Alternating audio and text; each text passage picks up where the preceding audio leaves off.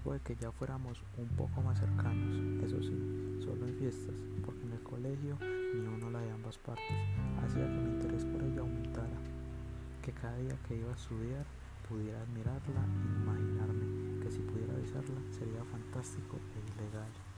En el colegio había que entregar un documento donde este debía estar encuadernado. Ella iba a hacer el favor, por lo que debía darle dinero para mi trabajo. Era muy tarde y vi cómo entraba a la casa de su hijo. Luego de casi una hora salió y se dirigió a mi casa. Ella sabía lo que yo había visto, por lo que me pidió no decir nada y me dijo que guardáramos el secreto. Yo le hablé por el celular para aconsejarla. También tenía rabia porque siempre terminaba llorando y la hacía sentir siempre triste. Le dije que se merecía un buen hombre, que la tratara bien y que éste nunca le hiciera sentir mal. Al cabo de un tiempo ya hablábamos diariamente. Al fin había conseguido tener un poco de su atención.